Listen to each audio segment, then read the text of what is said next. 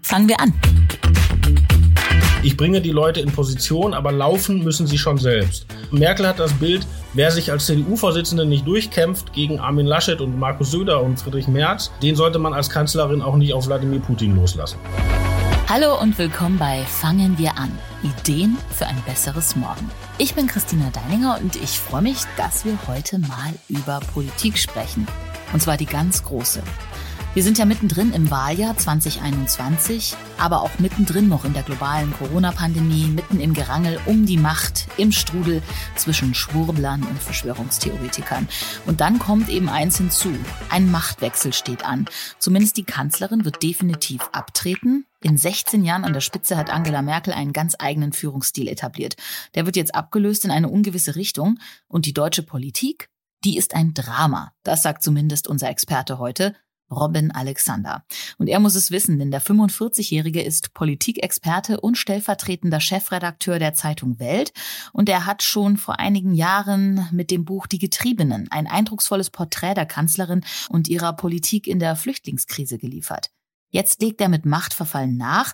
In seinem gerade erschienenen Buch beschreibt er das Ende der Ära Merkel und gleichzeitig zeichnet er ein ziemlich verstörendes Bild der deutschen Regierungspolitik ganz oben in Berlin hm, da muss ich was ändern, aber was? Er wird's uns verraten. Hiring for your small business? If you're not looking for professionals on LinkedIn, you're looking in the wrong place. That's like looking for your car keys in a fish tank. LinkedIn helps you hire professionals you can't find anywhere else, even those who aren't actively searching for a new job but might be open to the perfect role. In a given month, over 70% of LinkedIn users don't even visit other leading job sites. So start looking in the right place. With LinkedIn, you can hire professionals like a professional. Post your free job on linkedin.com slash people today. Willkommen bei Fangen wir an, Robin Alexander. Hallo, guten Tag. Robin, du bist jetzt seit Jahren Beobachter der deutschen Politik und ganz nah dran an der Regierung und vor allem auch an Kanzlerin Merkel. Dein neues Buch Machtverfall hat den Untertitel Das Drama der deutschen Politik. Und ich muss sagen, Drama finde ich ja fast ein bisschen, ja, noch nett beschrieben, denn mir kommt es fast ein bisschen vor wie eine Seifenoper. Liege ich da richtig? Nee, eigentlich überhaupt nicht, weil ich habe jetzt nicht zu viele Seifenopern in meinem Leben geguckt, aber wenn ich eine richtige Vorstellung habe, geht es ja da um Liebe und Sex und solche Dinge und das gibt's alles in meinem Buch überhaupt nicht. Das würde äh, eine große Produktenttäuschung auslösen. ja gut, aber Drama ist ein ganz großer Bestandteil von einer Seifenoper. Viele Hörer haben ja bestimmt House of Cards gesehen, diese berühmte Serie über amerikanische Politik. Mein Buch ist genauso, nur dass niemand vor eine U-Bahn geworfen wird und wie gesagt es auch keinen Sex gibt. Also Mord und Sex haben die bei House of Cards, glaube ich, als dramatisierendes Element hinzugefügt. Und da ich ja ein Sachbuch mache und nichts hinzufüge, bei mir keine Morde, kein Sex, aber trotzdem spannend. Also ich muss ganz ehrlich sagen, ich habe mich gefragt, ob du nicht auch manchmal fassungslos bist darüber, wenn du selber diese ganzen Dinge aufschreibst, du bist mittendrin und ähm, man hat wirklich den Eindruck, es geht um Macht, es geht um persönliche Interessen, um das Wer und überhaupt nicht mehr um das Wie. Ist es wirklich so? Ja, so weit würde ich nicht gehen. Also um Macht geht es schon. Ähm, Macht ist ja heutzutage verpönt. Politiker sagen heute immer, ich möchte gestalten. Das ist so die politisch korrekte Version von Macht. Aber wenn man sich das ganz klassisch anguckt, bei Niklas Luhmann gibt es ja so, jedes gesellschaftliche Subsystem hat seine eigene Leitdifferenz und die Leitdifferenz in der Politik ist tatsächlich Macht. Deshalb ja, in der Politik und in meinem Buch geht es um Macht. Und wie genau kommst du so nah ran? Wie hat sich das bei dir entwickelt? Ähm, du bist ja wirklich richtig, richtig nah dran, beschreibst teilweise äh, Treffen in deinem Buch, von der die Öffentlichkeit nichts wusste, SMS-Wechsel. Haben die Politiker zu dir so großes Vertrauen? Denn du veröffentlicht es ja dann anschließend und eigentlich würde ich mir dann denken, oh, dem Robin Alexander, dem erzähle ich lieber nichts mehr. Also ich mache den Job schon ziemlich lange und ich mache den Job radikal klassisch. Das heißt, ich habe nicht äh, den Anspruch, die Leute zu irgendwas zu bekehren oder eine Kampagne zu fahren, sondern ich will einfach nur nacherzählen, wie das ist. Und da das schon öfter geklappt hat, ahnen die Beteiligten, dass es auch diesmal klappen wird und wollen dann dazu beitragen, äh, teilweise auch, damit sie ein bisschen ihre Sicht in das Narrativ einbringen. Es gibt auch viele Leute, die tatsächlich daran glauben, dass Politik in der freien Gesellschaft, in der Demokratie verstanden und beschrieben werden muss und dazu beitragen wollen. Vieles, ähm, was Politiker, Journalisten stecken, geschieht ja unter drei. Das ist ja so ein Fachbegriff, das darf man sozusagen wissen, aber auf gar keinen Fall veröffentlichen und die Quelle niemals preisgeben. Doch, veröffentlichen schon, nur nicht mit Quelle. Ach so, nur nicht mit Quelle. Naja, klar, die erzählen mir das ja nicht, damit ich das abends meiner Frau äh, beim Wein erzähle. ähm, wer etwas unter drei erzählt im politischen Berlin, ähm, möchte damit Berichterstattung prägen, klar. Wie viele Infos unter drei stecken denn noch in deinem Kopf und warten auf die Veröffentlichung? Kommt immer was Neues dazu. Das ist ja, das geht ja immer weiter. Das ist, das ist der große Vorteil bei Politik. Es passiert immer was Neues. Ne? Das ist so ähnlich wie im Sportjournalismus. Es gibt immer ein nächstes Spiel. So ist es im Politikjournalismus auch. Also da gibt es auch immer wieder was Neues. Hat Angela Merkel denn dein Buch gelesen? Weißt du das? Nee, das weiß ich nicht. Ich weiß, dass sie das letzte gelesen hat. Die Getriebenen. Ob sie das gelesen hat, weiß ich nicht. Aber auf jeden Fall lässt sie es lesen. Also weil das, solche Sachen werden immer auch von den Apparaten angeschaut. Aber sie hat sich noch nicht bei dir gemeldet, denn ähm, du bist ja ganz nah dran an ihr tatsächlich auch gewesen in Sachen Corona-Krise. Du warst mit ihr, und das ist wirklich ein bisschen gruselig, ähm, auf einer China-Reise in der Stadt Wuhan bevor Corona überhaupt irgendein Thema war, bevor irgendeiner, du oder ich, wussten, was Covid bedeutet. Was war denn das für eine Reise? Ja, Angela Merkel fährt jedes Jahr nach China. Das ist ihr, ihr Lieblingsreiseland sozusagen. Sie war viel öfter in China als zum Beispiel in den USA. Und äh, sie hat ein System entwickelt, dass sie immer nach Peking fährt und dort offizielle Termine macht und dann einen weiteren Reisetag einlegt, der sie in eine Provinzstadt führt. Also sie war schon in, in Shanghai, überall, was man so kennt. Und Wuhan ist ja jetzt auch nicht das eigentlich naheliegendste Reiseziel in China. Das ist keine Küstenstadt, das ist keine besonders glamouröse Stadt. War aber jetzt einfach mal dran, weil sie wirklich fast alles andere durch hat. Und das war im Herbst 2019, als wir alle von Corona noch nichts gehört haben. Und das Irre war, dass sie auch noch in einem Krankenhaus war, was äh, kein äh, gottgegebener Ort ist für eine Kanzlerin. Und das ist dem Zufall geschuldet, dass Merkel eine Rede an der Uni gehalten hat und neben dieser Universität ist so ein Krankenhaus und das ist ein deutsch-chinesisches Freundschaftskrankenhaus seit vielen Jahren. Und das, um, um das auf die Spitze zu treiben, dieses Krankenhaus war dann in der Corona-Pandemie einer der weltweiten Hotspots, äh, weil, weil dort halt in der ersten Welle Leute versorgt wurden. Und es gab ja immer die Frage, wussten die Chinesen vielleicht schon vorher, dass äh, Corona grassierte oder grassierte es auch überhaupt vorher? Und da haben amerikanische Wissenschaftler, weil die chinesische Regierung ja diese Informationen nicht rausgibt, eine sehr interessante Analyse gemacht. Die haben Satellitenfotos aus dieser Zeit ausgewertet und geguckt, wie voll die Parkplätze vor diesen Kliniken sind. Das klingt erstmal absurd, man muss aber wissen, in China gibt es nicht so ein Hausarztsystem wie bei uns. Also wer in China krank ist, bleibt entweder zu Hause oder geht dann sofort ins Krankenhaus. Und tatsächlich äh, haben diese amerikanischen Wissenschaftler können dokumentieren, dass die Parkplätze der großen Kliniken in Wuhan und auch des, der Klinik, wo wir tatsächlich drin waren, überfüllt waren, schon damals. Das ist alles andere als ein Beweis, aber es ist ein interessantes Indiz, dass mit etwas Unglück wir damals schon Corona nahe kamen. Ihr habt keine medizinischen Masken getragen bei eurem Besuch? Nein, das Hast wusste er. Also das, ja. das war ja alles völlig unbekannt, ja. Also da wurden Hast auch Hände geschüttelt und alles, ja. Also das niemand hatte das Wort Corona schon gehört damals. Und als dann äh, sozusagen die ersten Meldungen aus Wuhan kamen, was ähm, war da dein erstes Gefühl? Naja, wir sind ja alle nicht krank geworden. Das war ein paar Monate später und bei bei Merkel sind natürlich auch Antikörpertests und alles gemacht worden. Also es gab da keine Infektion.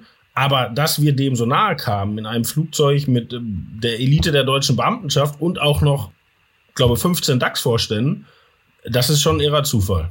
Der Mensch Angela Merkel, das ist ja eigentlich so, ja, die zentrale Person auch äh, deiner Arbeit und in, in, deinen, in deinen Sachbüchern.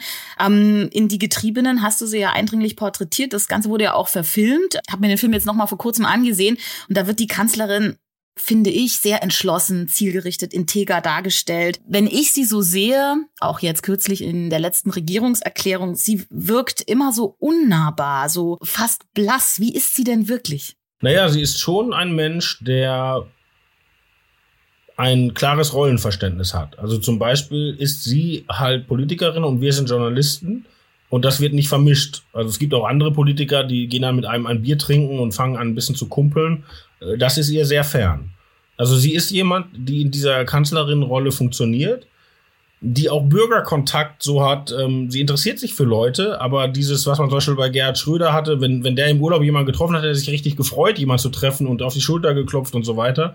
Und äh, so ist sie nicht drauf. Also sie ist tatsächlich keine Politikerin zum Anfassen. Und ähm, was meinst du denn, wie ähm, stark hat sie jetzt auch dieses letzte Jahr, diese Corona-Krise in diesem, ja, sie war ja jetzt überhaupt nicht mehr zum Anfassen da im letzten Jahr. Eigentlich äh, wäre ja das letzte Jahr dieser 16-jährigen, ja, man will fast sagen Regentschaft oder Führung, wahrscheinlich ganz anders verlaufen. Also wird sie so ein bisschen jetzt tatsächlich als die ja, blasse äh, Krisenkanzlerin in Erinnerung bleiben? Ist eigentlich schade, oder? Naja, gerade hatten wir darüber gesprochen, dass sie nicht zum Anfassen ist. Das ist ja nochmal was anderes als blass sein.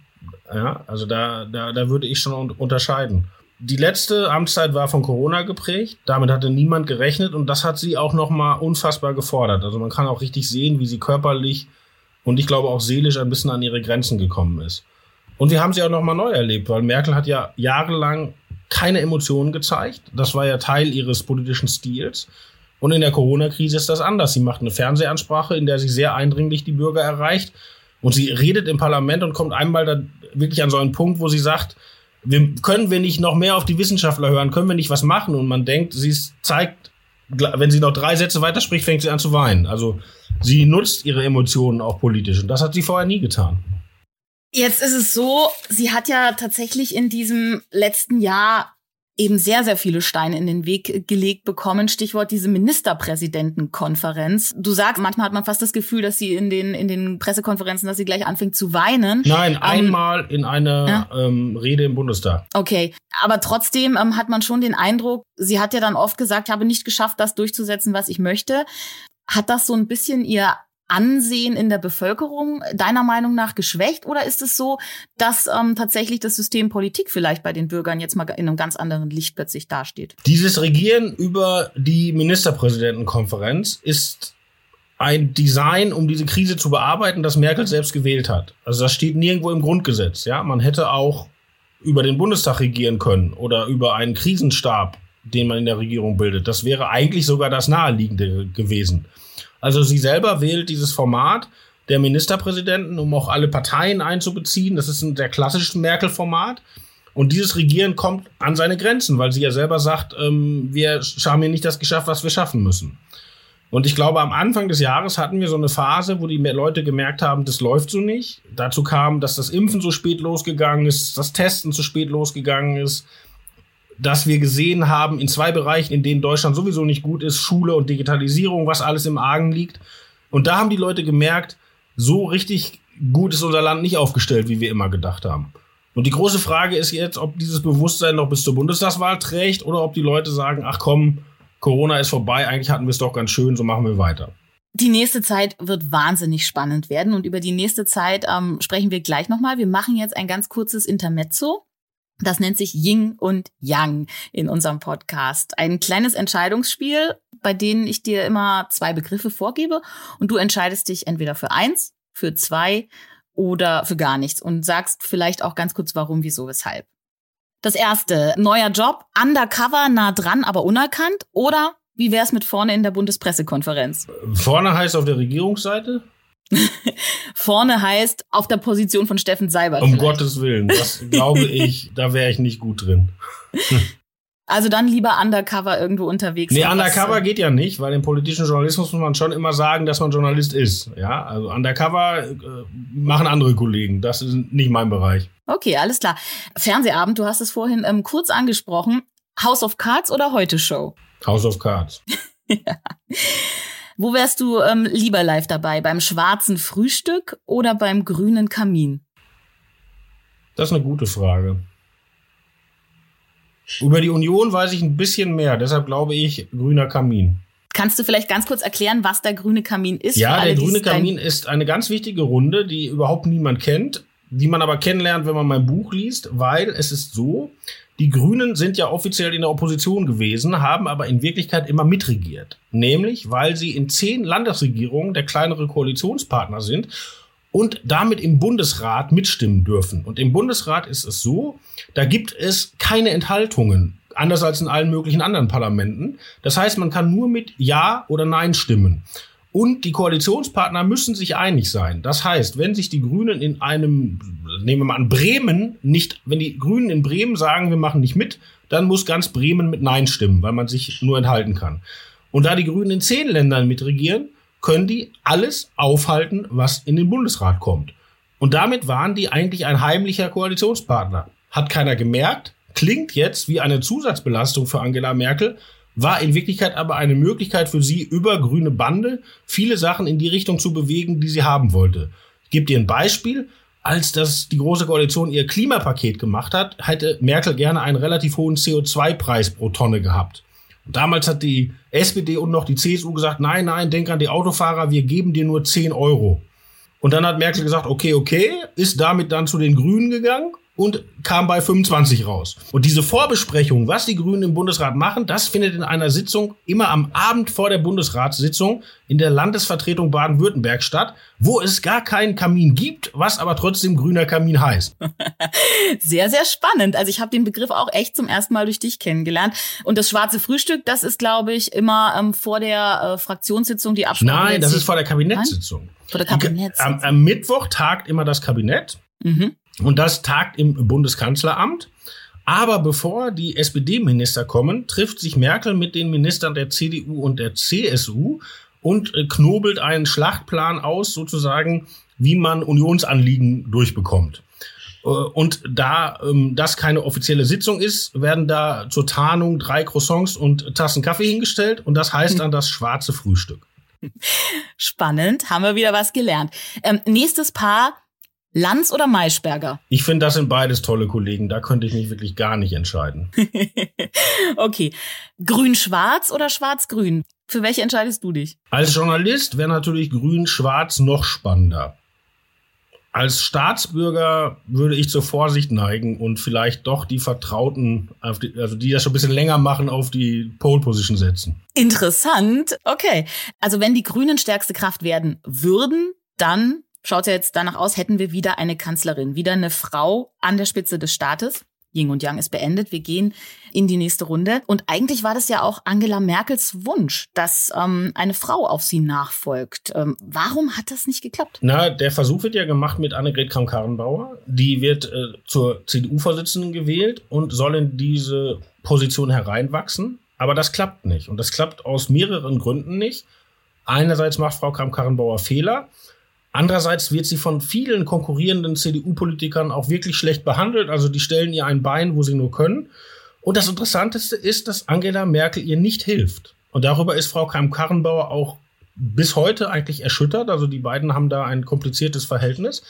Und das kommt daher, dass Angela Merkel ein Verständnis von Macht hat, dass man sich in Machtkämpfen auch ein bisschen das Rüstzeug für die nächste höhere Position holt. Also in meinem Buch zitiere ich etwas, was sie zu einem führenden Christdemokraten gesagt hat, ich bringe die Leute in Position, aber laufen müssen sie schon selbst. Also Merkel hat das Bild, wer sich als CDU-Vorsitzende nicht durchkämpft gegen Armin Laschet und Markus Söder und Friedrich Merz, den sollte man als Kanzlerin auch nicht auf Wladimir Putin loslassen. Ja, losgelaufen sind sie ja dann aber wirklich alle gleichzeitig, als der Parteivorsitz sozusagen dann ähm, äh, zur Debatte stand. Der große Hahnenkampf, muss man echt sagen. Kurz es ja dann sogar jetzt dieses Jahr nach dem Kanzlerkandidaten Söder aus. Und der war ja eigentlich jahrelang sozusagen der absolute Kontrapart zu Merkel. Also ähm, gerade in der Flüchtlingskrise, äh, der, der sich komplett woanders positioniert hat als sie und plötzlich saß er neben ihr. Plötzlich hat er alles, was sie sagte, gelobt, unterstrichen. Du sagst, er hat sich als Fatih an Muttis Seite so ein bisschen inszeniert. Wie hat er das geschafft? Ja, das ist ganz interessant. Die CSU macht eine Analyse, dass ihnen drohen, weibliche Wähler abhanden zu kommen.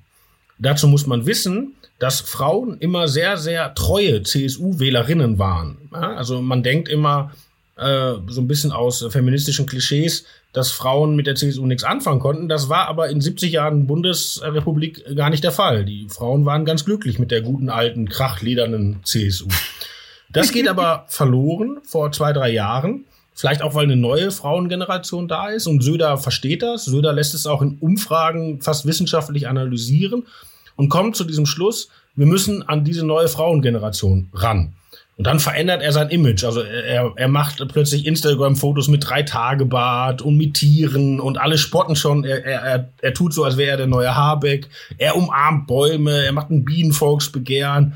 Er versucht der CSU eine Frauenquote zu verpassen. Aber das klappt alles nicht. Also die Wählerinnen nehmen ihm diesen Imagewandel nicht ab, weil man ihn halt jahrelang vorher so ein bisschen als harten Hund kannte. Und dann kommt diese Corona-Pandemie und Söder schnallt, dass jetzt plötzlich was anderes gefragt ist, nämlich Sicherheit geben. Ja, also man kann richtig auch wieder messen, dass das Angstgefühl in der Bevölkerung groß ist und dass sich Frauen noch mehr Sorgen machen als Männer. Und Söder erfindet sich in dieser Position des Beschützers neu. Ja, und er rückt ja in dieser Ministerpräsidentenkonferenz durch einen Zufall, weil er eben zufällig der Vorsitzender ist, an die Seite Merkels. Und er gibt Sicherheit, also eine sehr alte männliche Eigenschaft. Aber er ist ja sozusagen auch der Unterstützer der Chefin. Also er stellt die weibliche Autorität nicht in Frage. Und das habe ich mit diesem bisschen flapsigen Bild Fatih an Muttis Seite versucht zu fangen. Und das klappt super, weil in den Umfragen steigt die CSU, die Söder-Werte gehen durch die Decke und bei den Frauen noch stärker. Also die Frauen nehmen ihm diese neue Rolle ab. Tja, jetzt hat's aber dann doch nicht geklappt. Also ja, aber an den Frauen ist es nicht gescheitert. an den Frauen ist es nicht gescheitert. Gibt er denn wirklich auf oder kommt da noch was? Ähm, du zitierst ihn ja auch äh, mit diesem Cäsar-Zitat, die Würfel sind gefallen, aber ähm, man weiß, dass Cäsar, nachdem er das gesagt hat, nochmal so richtig durchgestartet hat. Was glaubst du denn? Naja, Söder hat einmal einmal Cäsar zitiert und dann auch für die Leute, die vielleicht nicht ganz so viel klassische Bildung haben, Paulchen Panther, weil er im Interview gesagt hat, heute ist nicht alle Tage, ich komme wieder, keine Frage. Aber äh, seitdem hat Armin Laschet ja Erfolg. Also Armin Laschet hat, seine CDU hat die Landtagswahl in Sachsen-Anhalt gewonnen. Frau Baerbock ist in große Schwierigkeiten geraten. Und solange es gut läuft für Armin Laschet, wird Markus Söder treu an seiner Seite stehen. Die Frage wäre, wenn es mal nicht so läuft, was er dann macht. Hm. Das können wir jetzt leider äh, noch nicht sagen, denn es sind noch ein paar Tage hin bis zur Bundestagswahl. Äh, wir sind aber schon mittendrin im Wahlkampf und es ist klar, es kommt eine Veränderung im September. Und die CDU-CSU hat ja jetzt kürzlich auch als letzte der großen Parteien ihr Wahlprogramm präsentiert. Söder und Laschet in trauter Einigkeit haben es äh, synchron unterschrieben. Und was ich so ganz interessant fand, vorher hieß es immer Verlässlichkeit, Verlässlichkeit, Verlässlichkeit. Ist es ja eigentlich immer noch, aber sie haben jetzt doch auch so ein bisschen versucht, die Veränderung ja mit reinzuschmuggeln. Aber ich glaube, das ist eigentlich eine Mogelpackung, oder? Naja, das Ding heißt Verlässlichkeit und Erneuerung. Ja, aber, genau. aber 95 Prozent in dem Programm sind Verlässlichkeit. und das ist aber wirklich, ähm, wirklich eine interessante Frage, weil Angela Merkel hat es ja auch immer so gemacht. Angela Merkel hat immer versprochen und suggeriert, alles bleibt beim Alten. Und wenn was Neues gemacht wurde, und es waren ja spektakuläre Neuerungen dabei, kam das überfallartig und wurde mit Sachzwängen begründet. Und die Frage ist jetzt, geht diese Masche so weiter? Wenn sie so weitergeht, dann wird Armin Laschet gewinnen. Aber es gibt auch andere, zum Beispiel Robert Habeck hat schon eigentlich in einer intellektuell, finde ich, bestechenden Analyse mal gesagt, die Leute haben verstanden, dass es nicht so weitergeht. Also die Leute wünschen sich vielleicht so, dass wir wie vor Corona noch 20 Jahre weitermachen können, aber die Leute wissen so viel über unsere Gesellschaft, die wissen so viel über die Veränderung, über den Klimawandel, dass die nicht mehr glauben, es geht so weiter und dass die eine Partei wählen, die sagt, wir gestalten den Wandel selbst, ja.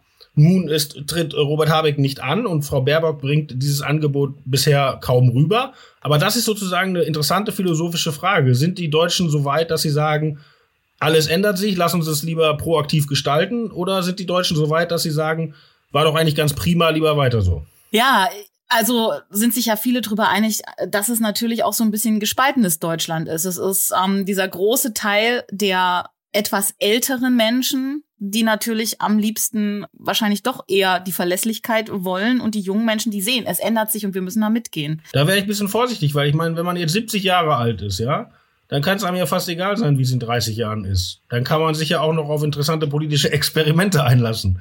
Ja, und äh, wenn man 30 ist und möchte auch ein gutes Leben haben wie seine Eltern, also ich glaube auch bei jungen Leuten gibt's Konservative und auch bei älteren Leuten gibt's Träume. Ja, ein spannender Aspekt. Der Wahlkampf ist ja noch nicht so, finde ich, so richtig ins Rollen gekommen. Es ist ein ganz anderer Wahlkampf, habe ich den Eindruck, als alle äh, Wahlkämpfe zuvor. Es steht ja kein Kandidat zur Wiederwahl, das ist ja schon mal neu. Und so wie die Medien eingebunden werden momentan, auch die sozialen Medien, aber auch wie sich Medien generell positionieren. Ich glaube, das ist ähm, ne, was ganz was Neues. Erwarten uns da noch viele Überraschungen? Wird das nochmal richtig spannend? Da bin ich mir gar nicht so sicher, weil ehrlich gesagt, Armin Laschet hat ein sehr, sehr klassisches CDU-Programm vorgelegt. Äh, alles, was ich höre, ist auch eine klassische CDU-Kampagne. Und die Grünen hatten ja einen furiosen Start, weil nach der Nominierung von Frau Baerbock äh, standen sie ja sogar vor der Union in Umfragen. Aber seitdem haben sie sich ja sehr konsequent in beide Knie geschossen. Und die Frage ist, ob die Grünen jetzt nochmal die Kraft finden, vielleicht auch eine Fehleranalyse zu machen und nochmal die Union anzugreifen. Oder ob die Grünen sagen, naja, da wären wir eben Zweite. Ist ja für so eine kleine Partei auch nicht schlecht und ein paar Regierungsposten sind auch drin. Also da bin ich nochmal gespannt, ob die Grünen die Kraft aufbringen, uns da einen packenden Zweikampf zu liefern oder ob sie einfach glücklich sind, die größere linke Partei zu sein. Ich finde, also selbst das hat mich auch selber total überrascht. Alles, was um Annalena Baerbock jetzt da irgendwie mit dem Lebenslauf, die ganzen hin und her, was da ausdiskutiert wurde, als hätten die Grünen irgendwie, jetzt wären die völlig blauäugig in diesen Wahlkampf gegangen und ja, haben sich überhaupt keine Gedanken gemacht, was das alles mit sich bringt, gegen so einen großen Riesen wie die CDU, CSU plötzlich ähm, gleichwertig äh, antreten zu wollen. Die Grünen sind eigentlich auf diesen Wahlkampf vorbereitet und ich glaube, dass das Problem nicht in der grünen Wahlkampfzentrale liegt, sondern im engsten Umfeld von Frau Baerbock. Und die Entscheidung, Baerbock oder Habeck, ist ja relativ spät gefallen. Und dass man mit drei unterschiedlichen Lebensläufen im Internet in Wahlkampf startet, das ist wirklich also das hätte man bei House of Cards als zu unglaubwürdig rausgestrichen. Das hätte niemand für möglich gehalten. ja. ähm, ich habe neulich mit einem Sozialdemokraten gesprochen, der war Teil des Kompetenzteams von Per Steinbrück, also dem Kanzlerkandidat von 2013. Und Kompetenzteam ist ja nur so ein, einer von zwölf Sidekicks. Und der hat mir erzählt, der Steinbrück oder die SPD hat eine hm. Anwaltskanzlei angeheuert und er musste jeden Uni-Abschluss und alles, was er jemals getan hat, proaktiv einschicken. Und die haben bei den Unis angerufen, ob das Fakes sind. Also die haben, ohne einen Verdacht gegen den Mann zu hegen, den komplett äh, durchleuchtet in der Erwartung, das tun die Medien auch. Und dass hm. die Grünen das bei ihrer Kanzlerkandidatin nicht gemacht haben, ist wirklich entweder Riesenhochmut oder Riesendummheit oder eine Kombination von beiden. Ja, ähm, wobei, weißt du, wenn ich so drüber nachdenke, was mir von Per Steinbrück in Erinnerung ist, ist eigentlich gerade nur hätte, hätte Fahrradkette. Ja, aber sein Lebenslauf war okay. okay, dieser Podcast heißt Fangen wir an, Ideen für ein besseres Morgen. Morgen, sprich im September, wird sich einiges ändern. Du bist seit vielen, vielen Jahren ganz nah dran im politischen Berlin. Du schreibst es ist ein Drama mit der deutschen Politik. Aber was ist deine Vision vielleicht, dein Wunsch für die politische Diskussion? Wie sehe denn eine bessere Zukunft in deinen Augen aus? Ich glaube, dass es im Moment so einen Zug der Zeit gibt, sich eine schnelle Meinung zu bilden mit Internetvideos und auch vielleicht mit seinen Freunden bei Facebook und dass man äh, sich sehr schnell entscheidet und dann denkt, die andere Seite ist ganz links oder ganz konservativ oder ganz blöd oder ganz böse. Und meine Hoffnung ist, dass man erreicht, vielleicht auch mit so Büchern, wie ich sie schreibe und ähnlichen, dass die Leute sich doch tatsächlich für das interessieren, was da ist. Weil das ist nämlich interessanter als die eigene Identität. Und ich glaube, dass so ein Buch wie meins einen Markt findet und andere, das zeigt, dass noch so ein demokratisches Interesse dran ist, nicht die Leute sofort in Gut und Böse einzuteilen, sondern zu wissen, was da passiert. Und wenn wir davon genug haben, dann glaube ich, ähm, das wäre ganz gut für die Demokratie. Was kann denn jeder für sich selber mitnehmen? Am Ende fragen wir immer nach zwei konkreten Tipps, nach Handlungsanweisungen sozusagen, dass jeder, ähm, der jetzt diesen Podcast hört, vielleicht morgen sagt, okay, ich ändere was, ich lese was, ich informiere mich. Was kann jeder Einzelne tun, um die deutsche Politik aus diesem Drama rauszuholen? Informieren Sie sich aus Quellen, die Ihnen nicht nach dem Mund reden. Wenn Sie ein Konservativer sind, lesen Sie die Taz oder den Guardian. Wenn Sie ein Linker sind, lesen Sie die Welt oder The New Statesman. Lesen Sie Bücher von Autoren, die Ihnen im Fernsehen zuerst suspekt erscheinen. Versuchen Sie die andere Seite zu verstehen. Das bringt Ihre Position weiter das mache ich morgen mal, auch wenn es mir widerstrebt. Tatsächlich, manchmal muss man so ein bisschen über seinen Schatten springen, um ja was daraus zu bekommen. Und eine letzte Frage habe ich noch, denn das äh, ist ja eigentlich auch ein interessantes äh, Ding. Wie geht es denn jetzt weiter, wenn wir einen neuen Kanzler oder eine Kanzlerin haben? 16 Jahre lang stand Angela Merkel ganz vorne. Und wenn man mal so die letzten Kanzler, die wir so hatten, beobachtet, was die nach ihrer Kanzlerschaft so gemacht haben, das sind ja ganz unterschiedliche Lebenswege. Helmut Schmidt ist durch die Talkshows getingelt mit der Zigarette in der Nö, Hand. aber immer nur bei Frau Maischberger, oder? Der ist nicht getingelt. Der Ja, der es Altbundeskanzler ist nicht getingelt. Ich muss Ihnen widers muss Nein. dir widersprechen. Na gut, aber er war öfter mal zu sehen und hat ähm, an der politischen Diskussion doch noch im hohen Alter auch teilgenommen, während Helmut Kohl sich ja relativ zurückgezogen hat. Und äh, bei Herrn Schröder haben wir diverse Einblicke äh, in sein Haus und die Deko, die er in seinem Wohnzimmer aufstellt. Was meinst du denn, äh, was mit äh, Angela Merkel passiert? Wird sie sich denn komplett zurückziehen oder werden wir sie trotzdem auf der politischen Bühne noch erleben? Naja, mit den Altbundeskanzlerinnen, das ist ehrlich gesagt ein echtes Unglück in Deutschland.